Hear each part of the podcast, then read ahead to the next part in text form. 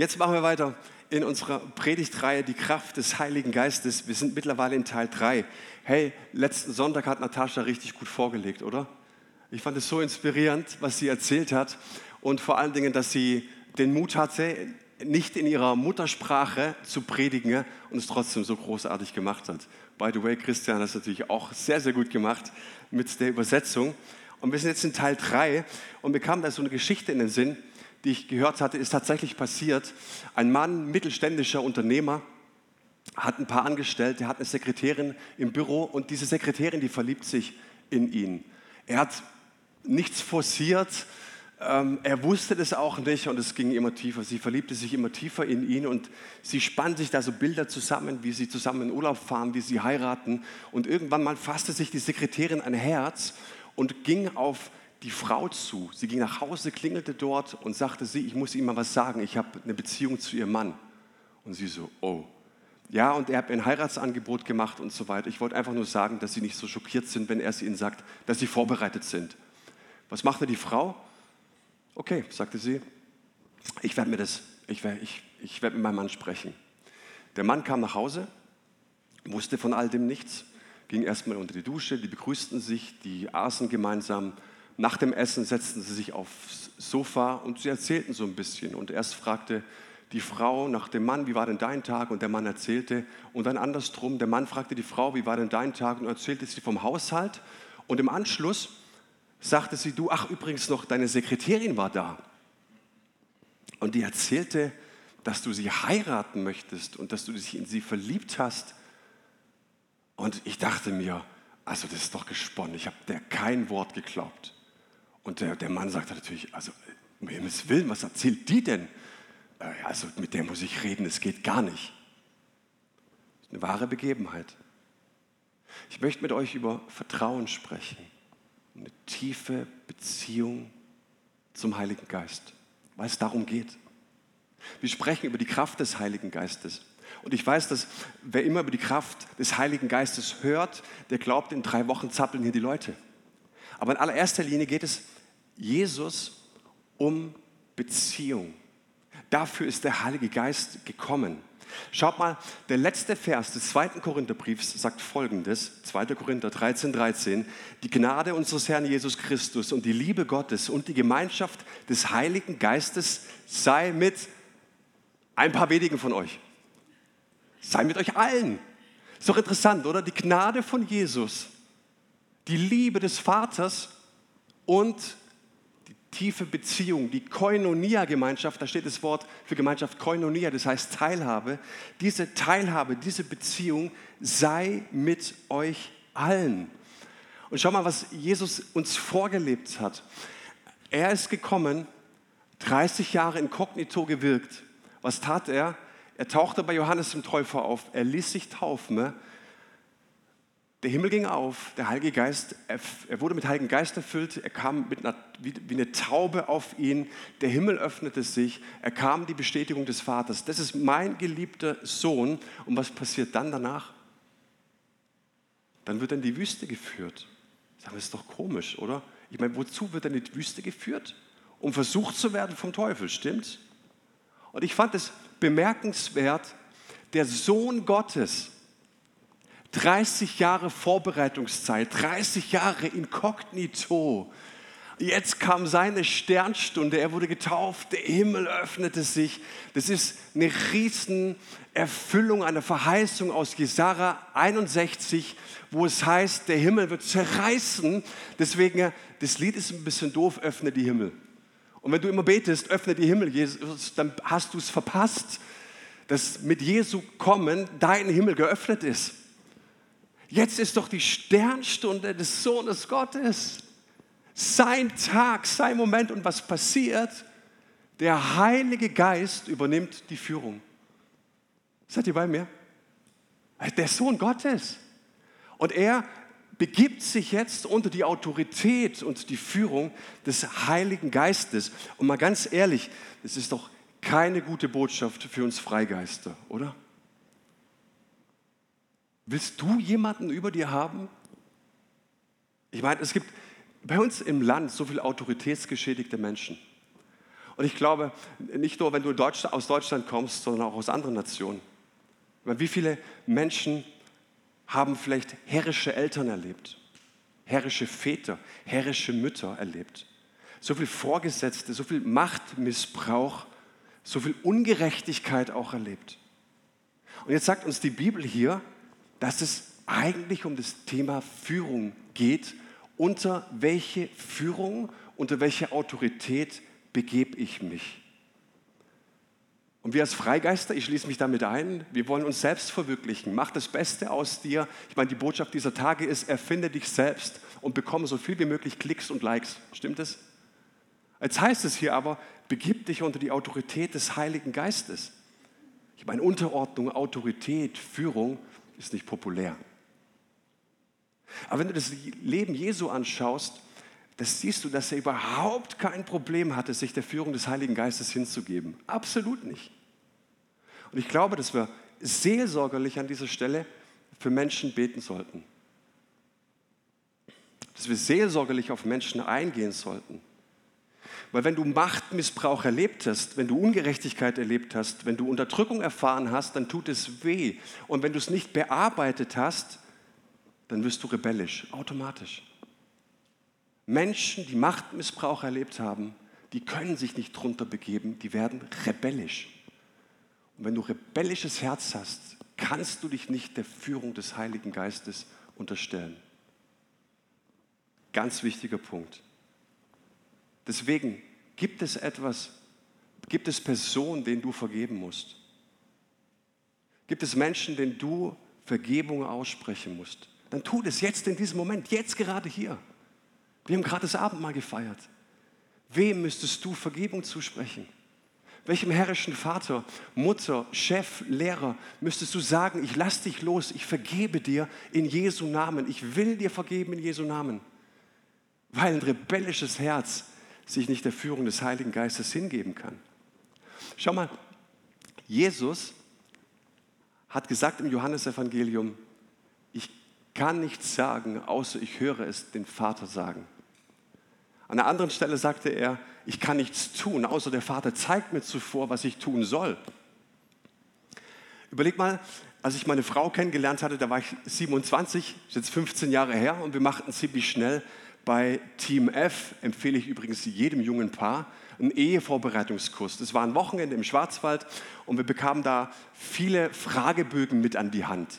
Und in, auf diesen Fragebögen wurde so ein bisschen die Themen Lebensfelder abgeklappert, wie zum Beispiel wollt ihr das mit dem Urlaub halten. Viele fallen nach zwei Jahren fest, stellen nach zwei Jahren fest, dass sie lieber in die Berge gehen, der andere ans Meer. Konflikt. Versteht ihr so? Für was wollt ihr euer Geld ausgeben? Wer bringt den Müll aus, raus? Solche Sachen einfach, ja. Jetzt überleg mal, es wäre rausgekommen und ich hätte meine Frau erzählt, du seit 27 Jahren mache ich eigentlich nur, was Papa und Mama sagen. Die wäre auf dem Absatz umgedreht, hätte die Sachen gepackt, wäre auf den Bahnhof gelaufen, oder? Aber was ist denn das für einer? Mit 27 sagt, macht er immer noch, was Papa und Mama sagen? Und ich, ich wünsche dir auf jeden Fall, dass du einen selbstständigen Ehepartner hast, selbstständige Frau hast, auch selbstständige Männer hast. Aber im Geistlichen ist es komplett andersrum. Im Geistlichen gilt, wer reif ist, ist nicht immer unabhängiger, sondern im Geistlichen gilt, wer im Glauben wächst, wird immer abhängiger und kann nur tun, was Papa sagt. Seid ihr bei mir? Das ist das Prinzip des Himmels, das Prinzip des Glaubens. Herr Jesus kannte Autorität nur angenehm, hilfreich positiv und liebevoll.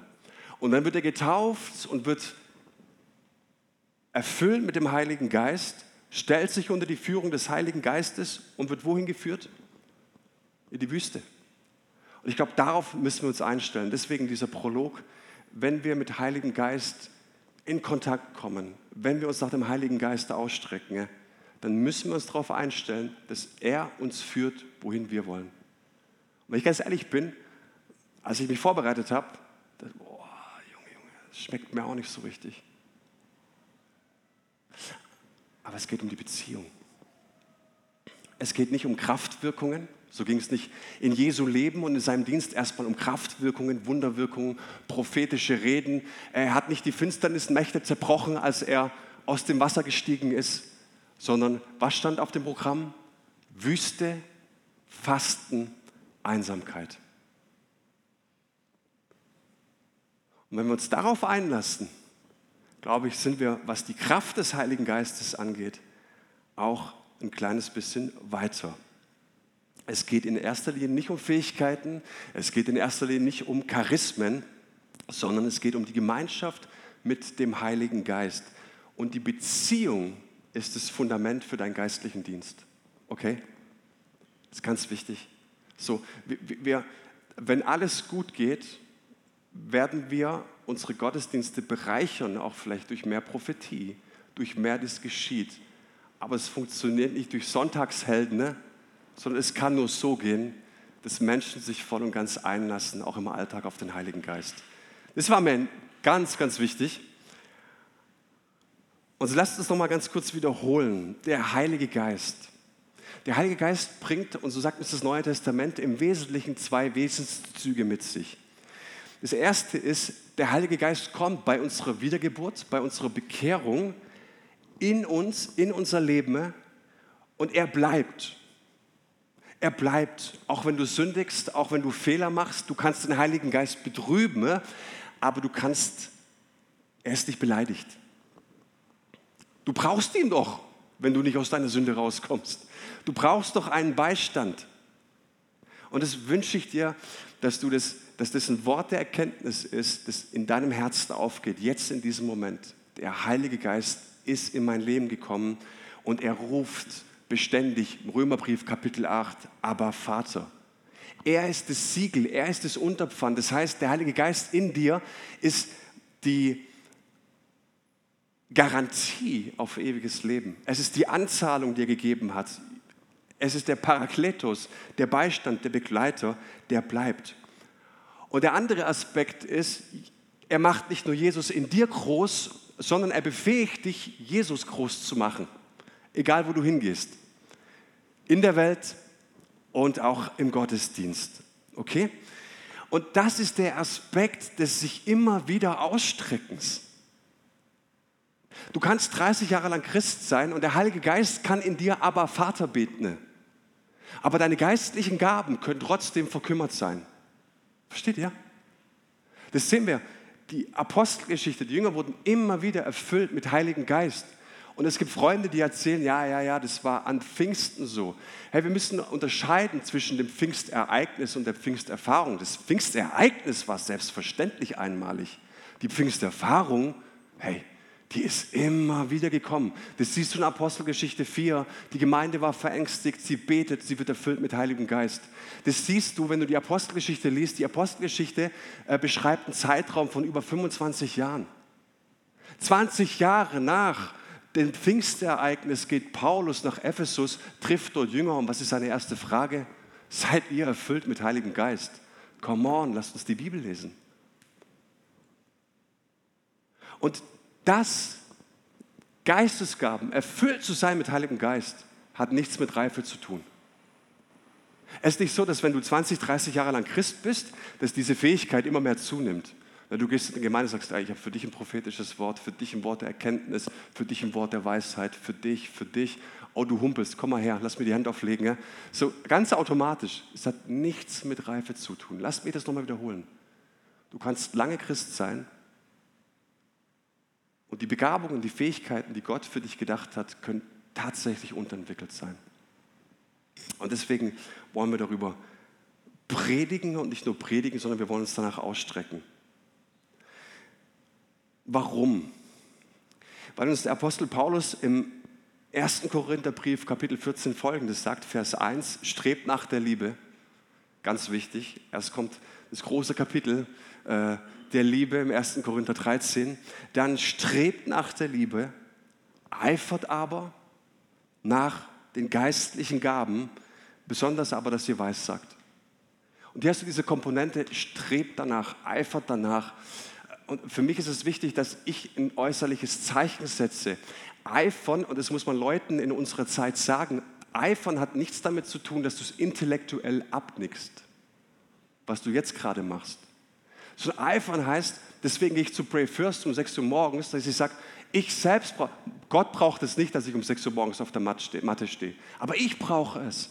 Ich brauche es, ich setze für mich ein äußerliches Zeichen. Gott, hier bin ich. Ich habe keine Lust, ich würde gerne weiter schlafen, aber hier bin ich, ich will mehr von dir.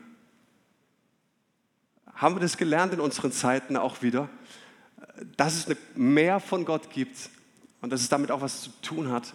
Und, und die Gnade, lasst uns doch die Gnadenlehre und diese ganze Liebe nicht damit wegwischen. Es gibt dieses äußerliche Zeichen setzen, ich strecke mich aus. Die Frage, wohin, wie lange, wohin sollen wir uns ausstrecken? Wann ist das Maß erreicht? Und im 12. Vers des 14. Kapitels heißt es, so auch ihr, die ihr euch bemüht um die Gaben des Geistes, so trachtet danach, dass ihr sie im Überfluss habt und so die Gemeinde erbaut. Wir besprechen gerade in, in der Kleingruppe, also im Hauskreis darüber, genau dieses Thema. Und das ist so interessant, weil äh, ich beschall euch jetzt gerade so. Ich hätte total gern ein bisschen Feedback von euch. Vielleicht machen wir das auch nach der Predigtreihe, mal so eine Response-Predigt. Aber da reden wir darüber und wir fragen, hey, was ist eigentlich das Ziel, wenn du in den Gottesdienst kommst? Und wir haben gesagt, ja, das Ziel ist, ich, ich, Hauptsache ich schaffe es mal in den Gottesdienst. Und wenn der Prediger dann gut drauf ist und das Lobpreisteam nicht völlig vermasselt, dann war es ein guter Gottesdienst. Dass die Frage stellt, was machen wir denn jetzt eigentlich mit dem Thema, dass die Gemeinde erbaut ist? Also wer erbaut wen? Ist es eine Frontalbeschallung? Oder geht es hier um die Haltung, hey, wir kommen in die Gottesdienste und eines jeden Ziel ist es, dass jeder erbaut hier rausgeht. Wie würden Gottesdienste so aussehen? Das ist spannend, mich spricht es total an und wir machen uns auch auf dem Weg dahin, weil ich glaube, dass jeder von euch ein Wort der Ermutigung heute Morgen in sich trägt. Ein Kompliment, ein liebevolles Wort. Ich weiß gar nicht, wie viele geistliche Gaben hier sitzen. Ich weiß nicht, wo deine Herausforderung gerade ist, wo dein Problem ist. Aber ich will den Glauben nicht fahren lassen, dass jeder, egal was er gerade mit Probleme mit sich trägt, dass er davon befreit nach Hause gehen könnte. Aber es liegt nicht immer an mir, es liegt nicht immer am Kaffeeteam, es liegt nicht immer am Lobpreisteam. Vielleicht liegt es an dir. Seid ihr bei mir? Wenn ihr in eure Gottesdienste kommt, wie heißt es? Ein jeder bringt einen Psalm mit, ein Loblied, ein prophetisches Wort, eine Weissagung. So, es gibt drei Gaben. Insgesamt schlüsselt uns Paulus neun Gaben auf. Es ist keine vollendete Liste. Ich glaube daran, dass es mehr Gaben gibt. Aber noch eine Sache war mir wichtig. Ähm, lasst uns bitte da mal bleiben. Lasst uns mal verpflichten, gedanklich verpflichten, ne, dass es auch auf dich zutreffen könnte. Weil ich kenne ja die Leute. Ich kenne ja mich selbst auch. Ich kann so schnell sagen, naja, ich habe halt die Gabe, Kuchen zu backen und bin aus dem Thema ganz schnell raus. Ja, es gibt Leute, die haben definitiv die göttliche Gabe, Kuchen zu backen. Auf jeden Fall. So, ähm, aber lasst uns mal nicht ausweichen, sondern ich frage so, was hat Gott dir gegeben? Und dann sehen wir unter anderem drei Gaben, über die möchte ich sprechen, die etwas offenbaren. Das sind die sogenannten Offenbarungsgaben. Es wird etwas sichtbar, es wird etwas klar. Du könntest sagen, das ist, du bekommst einen geistlichen Durchblick. Das ist das Wort der Erkenntnis das Wort der Weisheit und es ist die Unterscheidung der Geister. Ich möchte mit euch über zwei sprechen, nämlich über Erkenntnis und über Weisheit. 1. Korinther, Kapitel 12, Vers 8 heißt es, denn dem einen wird durch den Geist das Wort der Weisheit gegeben, einem anderen aber das Wort der Erkenntnis nach demselben Geist. Nehmt euch mal kurz, kurz einen Moment und studiert den Vers mal kurz.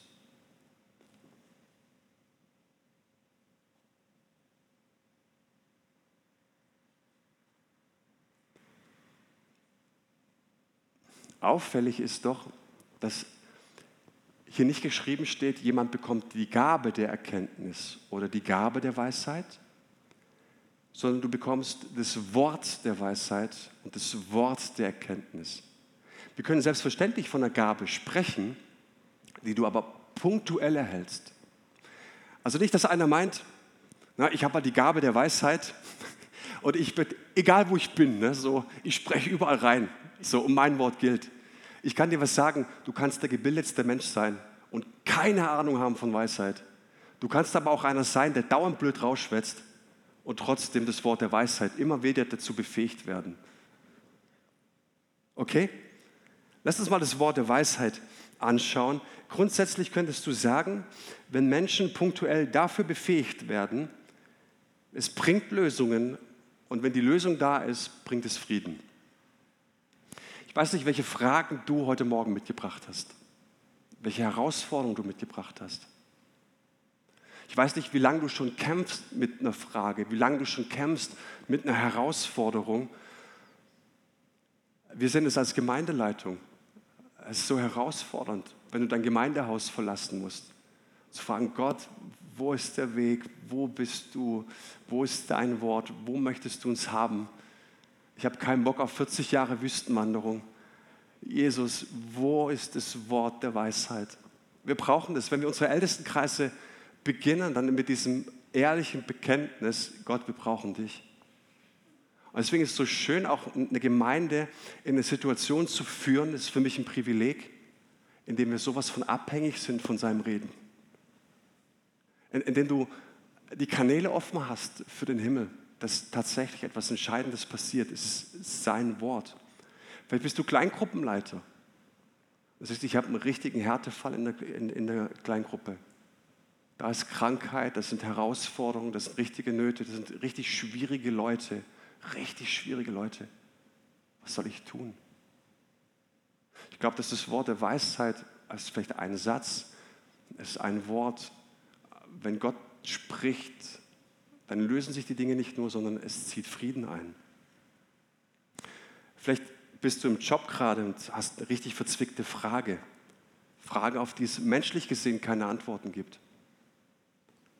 Dann habe ich eine gute Nachricht für dich heute Morgen, wenn es dir so geht. Im Kolosserbrief heißt es im zweiten Kapitel, in Christus sind alle Schätze der Weisheit und Erkenntnis. Mega gut. Also ganz toller Vers, um es intellektuell wieder abzunicken. Ja, in Jesus ist alles, jawohl. Aber wie komme ich daran? Wie bekomme ich diese Weisheit? Wie bekomme ich diese Erkenntnis? Aber es ist ja schön, wenn Jesus alles weiß, so. aber ich weiß es ja noch nicht. Stimmt es? So, seid ihr da? Weißt du, ich glaube, dass Weisheit, und das gilt ganz besonders für unsere Zeit, ist nicht ein Produkt des eigenen Studiums oder des Verstandes, es ist ein Geschenk des Heiligen Geistes. Ich habe das vor zwei Wochen schon erwähnt. Beachte mal den Kontext des ersten Korintherbriefs. Korinth, Griechenland, Hafenstadt. Damals waren die Leute so richtig scharf auf Weisheit und Erkenntnis. Egal, wo du an öffentlichen Plätzen hingegangen warst, da standen irgendwelche Weisheitslehrer. Die standen dann, ich mache das jetzt nicht, auf irgendeinem Stuhl, ne, so, auf einer Erhöhung und alle Leute kamen. Und das große Ding war, hey, wer hat die gute Lehre? Wer nimmt mich intellektuell mit auf so eine Reise? Wer hat rhetorisch richtig was Gutes drauf? Wer inspiriert mich? Wer hat die tolle Rede?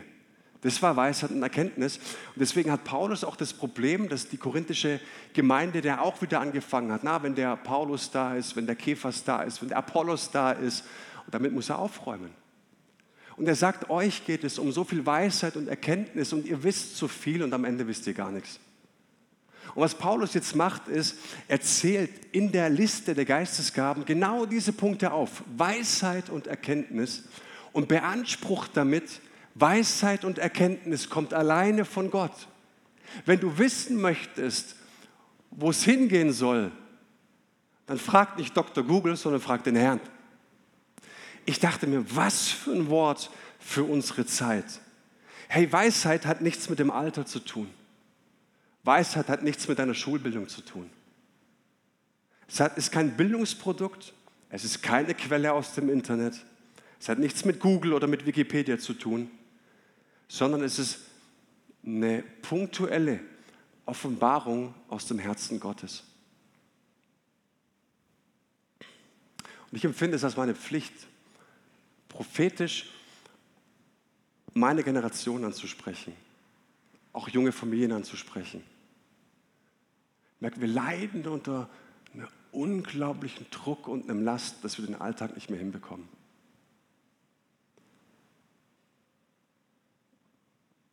Dass wir den, den Weg nicht mehr wissen. Dass das Leben so zugeballert ist mit so vielen Pflichten und Aufgaben und Wünschen und Terminen, auch am Wochenende, dass sie so zu sind. Aber weißt du, Jesus hat gesagt, meine Last ist leicht. Ich bin 100% hier angestellt. Wir haben drei Kinder. Ich begleite noch eine andere Gemeinde. Wir haben Ranger on top angefangen. Und ich kann sagen, meine Last ist leicht. Weil es darum geht, um auf Gottes Stimme zu hören. Gott, bewege ich mich in dem Feld, in dem Feld der Nachfolge, bewege ich mich in der Spur, die du von mir möchtest. Und das kann dir nicht Dr. Google beantworten. Das können dir auch nicht die tollen Prediger aus dem Internet beantworten. Sondern wie wäre es, wenn wir mehr Kniologie betreiben? Wisst ihr, was Kniologie ist? Und auf Gottes Stimme hören. Uns um die Führung des Heiligen Geistes begeben. Und sagen, Gott, wenn du sagst Wüste, Einsamkeit, Fasten, dann ist Wüste, Einsamkeit, Fasten dran. Ich bitte dich, beweg es in deinem Herzen. Auch für Familien gilt das Wort, meine Last ist leicht. Ich habe vor ein paar Jahren mal im Hauskreis, wir hatten es jetzt in der Kleingruppe, also wir nennen Hauskreise Kleingruppe, weil Hauskreis einfach so ein bisschen eingestaubt ist. Aber Kleingruppen sind Hauskreise, Hauskreise sind Kleingruppen, okay? So. Äh, was wir letzte Woche auch geübt, am Donnerstag geübt haben, dass wir äh, jeden, der teilnimmt, den Namen auf den Zettel schreiben und es geheim halten und jeder darf einen Zettel ziehen. Er weiß nicht, wen er gezogen hat, das kommt erst hinterher raus. Und dann ist die Übung, nehmt euch mal vier, fünf Minuten Zeit und hört auf die Stimme Gottes. Die Person, die ihr in euren Händen hält, was möchte der Herr sagen? Und manchmal sind es so Runden, wo du sagst, das war alles nett, richtig gut, so. Ich weiß noch, vor ein paar Jahren haben wir das geübt und ich hatte eine Frau gezogen und ich hatte nur so ein Bild vor Augen, dass die Frau von einem Kreditinstitut steht auf der Straße. Es war komisch, die stand auf der Straße vor einem Kreditinstitut. Und ich so, okay Gott, was ist die Auslegung und was will es damit sagen? Und das war nichts, kam gar nichts. Und ich war schon dran zu sagen, ach, ich glaube, ich habe nur so einen Quatsch, Quatsch gehabt. Ich, keine Ahnung, so, war gar nichts. Ich dachte, nee, ich bin so treu und ich erzähle es jetzt weiter. Und ich sage das du, ich, ich habe dich gesehen, wie du auf der Straße standest vom Kreditinstitut. Am nächsten Tag ruft mich die Frau an in der Mittagspause und sagt, Manu, du wirst nicht glauben, was passiert ist. Heute Morgen sind wir versammelt in die Firma gekommen, ins Unternehmen gekommen. Die haben uns gesagt, wir sind Konkurs. Aber die haben uns von der Abfindung erzählt. Die ist richtig dick. Und meine Kollegen, die gehen völlig kirre. Und ich sitze hier drin und denke, Gott hat es mir gestern schon gesagt. Und wenn es mir gestern Gott gesagt hat, bin ich ganz entspannt. Und ich habe das so erlebt, dieses eine Wort der Weisheit, dieses eine Wort, das Bild vielleicht auch, es bringt nicht nur Lösung, sondern es bringt Frieden. Seid ihr bei mir? So entscheidend, auf Gottes Stimme zu hören. Und jetzt überleg mal, du gehst in eine Kleingruppe oder du hast keine Kleingruppe. Wer ermutigt dich durch solche Worte der Weisheit? Gibt es so Leute, die sich immer wieder ausstrecken nach diesen Gaben, die vielleicht auch in dein Leben gerne reinsprechen möchten durch Worte der Weisheit? Jesus sagt uns so unmissverständlich, dass wir zwar in dieser Welt leben, aber nicht von dieser Welt sind. Und es gibt heutzutage so viele Herausforderungen, es gibt so viele Nöte, es gibt so viel wirklich tricky Situationen. Das Leben ist so kompliziert geworden. Und ich wünsche mir das für unsere Gemeinde, ich strecke mich danach aus, dass viel stärker das Wort der Weisheit unter uns wohnt. Es geht nicht um Intelligenz, es geht nicht um Wissen. Ich habe es eben schon erwähnt, wie wichtig ist es, dass wir es als Gemeindeleitung brauchen, das Wort der Weisheit dass die Gemeinde danach eifert, dass die Gemeinde darin wächst, indem, dass wir uns immer wieder nach dieser übernatürlichen Weisheit ausstrecken. Und weißt du, wenn du das Wort der Weisheit hast, das finde ich so schön, weißt du es meistens gar nicht. Mir geht es so, wenn ich predige, sage ich oftmals Dinge, die ich gar nicht auf dem, hier draufstehen habe. Und Leute werden davon getroffen. Also wenn Leute das Wort der Weisheit haben, sagen sie nicht, so spricht der Herr, sondern sie erzählen es im Gespräch und denkst auf einmal, wow. Wir hatten es neulich mit unserem Coach, ich habe eine richtig tiefe, ernsthafte Frage mitgebracht, die mich wirklich sehr bewegt hat und wir sprechen drüber und irgendwann mal dachte ich, okay, jetzt stelle ich ihm die Frage nach einer Stunde ungefähr. Und dann sagt er, du, mir kommt gerade ein Gedanke. Und er spricht den Gedanken aus, das war die Antwort auf meine Frage. Der wusste es gar nicht. So, aber Gott spricht durch dich. Und ich hoffe, ich, ich kann dir Appetit machen, ich kann Hunger machen, dass du auch jemand bist, der Knoten lösen kann in verzwickten Situationen. Ich habe vor ein, zwei Jahren, ich weiß nicht mehr genau, was her ist, kamen Eltern zu mir, die haben schon eine erwachsene Tochter, eigentlich sehr schlaue Leute, sehr entspannte Leute, die lieben Jesus und sie kam zu mir und sagte, wir haben richtig Theater mit unserer Tochter. Wir machen uns so große Sorgen um unsere Tochter. Und wir hatten ein ziemlich gutes Gespräch und ich habe gemerkt, die gehen sehr reif mit der ganzen Situation um. Und dann beteten wir und während wir so beten, denke ich, Jesus, irgendwie, nee. Das war alles nett, aber es war nicht mehr als nett. Hast du vielleicht noch einen Gedanken? Gibt es vielleicht einen Gedanken, den du beiden mitgeben möchtest? Und ich habe was empfunden, ich habe es den Leuten ausgesprochen und habe gesagt, hey, wisst ihr was, Gott hat mir gerade ein Bild gezeigt und das Bild geht in folgende Richtung. Ihr trampelt ständig in dem Garten eurer, Fort, eurer Tochter rum. Ihr habt den, Zaun nieder, den Gartenzaun niedergerissen, ihr trampelt ständig in den Beeten herum und eure Tochter mag das überhaupt nicht. Und der Herr spricht, bitte den Garten Zaun nicht übertreten. Es gibt eine Grundstücksgrenze. Und auf einmal kullern die Tränen. Und auf einmal merkst du, dass der Herr spricht.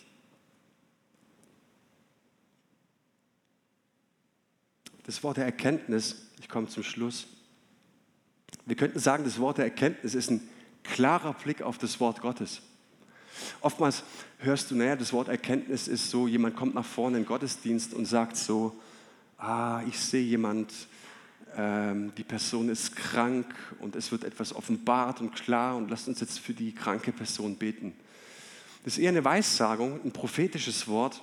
Das Wort der Erkenntnis ist ein klarer Blick auf das Wort Gottes.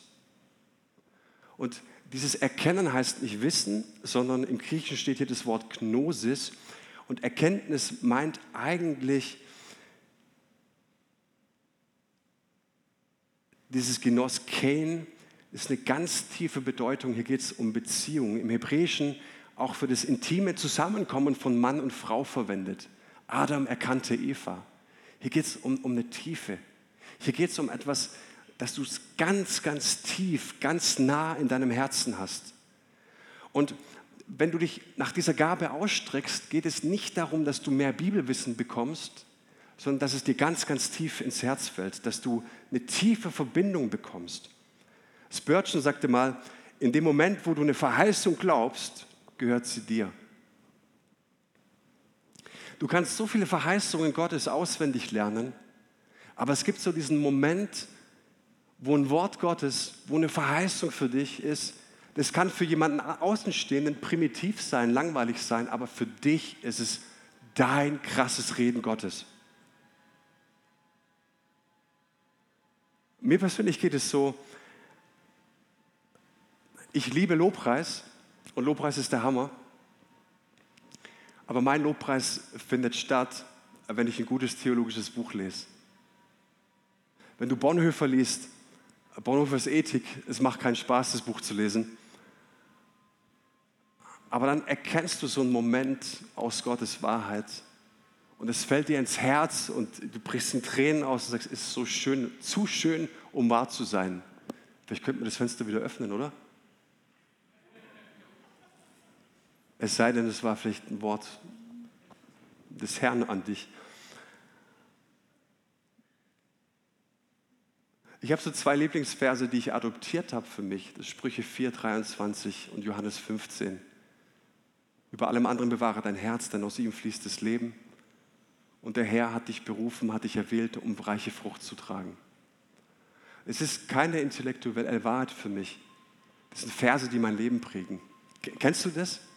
Du liest etwas und in dem Moment geht dir auf einmal das Herz auf. Schau mal, Luther liest die Bibel, er nicht nur liest sie, übersetzt sie. Und dann kommt er auf Habakkuk 2,4 und da heißt es, der Gerechte wird durch Glauben leben. Dieser Vers, er las es vielleicht hundertmal, aber es gab diesen einen Moment, in dem er es gelesen hat und sagte, das hat alles verändert und weil es in meinem Herzen etwas verändert hat, verändert es die ganze Welt. Seid ihr bei mir? Und deswegen ist für mich so wichtig, dass du den Versammlungen nicht fernbleibst.